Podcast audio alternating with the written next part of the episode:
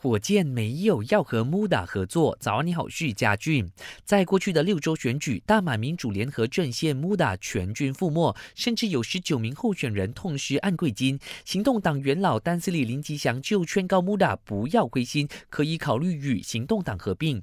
不过，行动党秘书长陆兆福却表示，火箭目前并没有任何的合并计划。反之，行动党将强化党，以为迎战第十六届全国大选做好准备。不过，在下一届。大选来临前，竞选盟再度呼吁朝野政党签署和平协议，包括拟定固定国会任期法令，让第十五届国会能做到届满。竞选盟表示，近年来没完没了的政治活动已经让大部分人民都失望，各政党必须停止夺权，专注建设。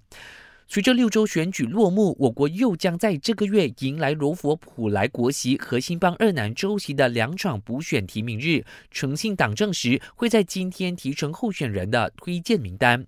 罗佛州主席阿米诺胡达拒绝透露人选是谁，仅表示一切由中央定夺。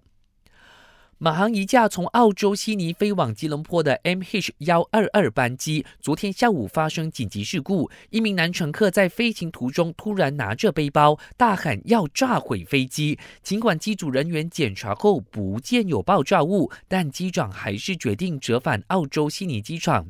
澳洲警方证实已经逮捕涉案的四十五岁男子。悉尼机场也因为这起事件，导致三十二趟国内航班被取消，其他航班被延误。九十分钟。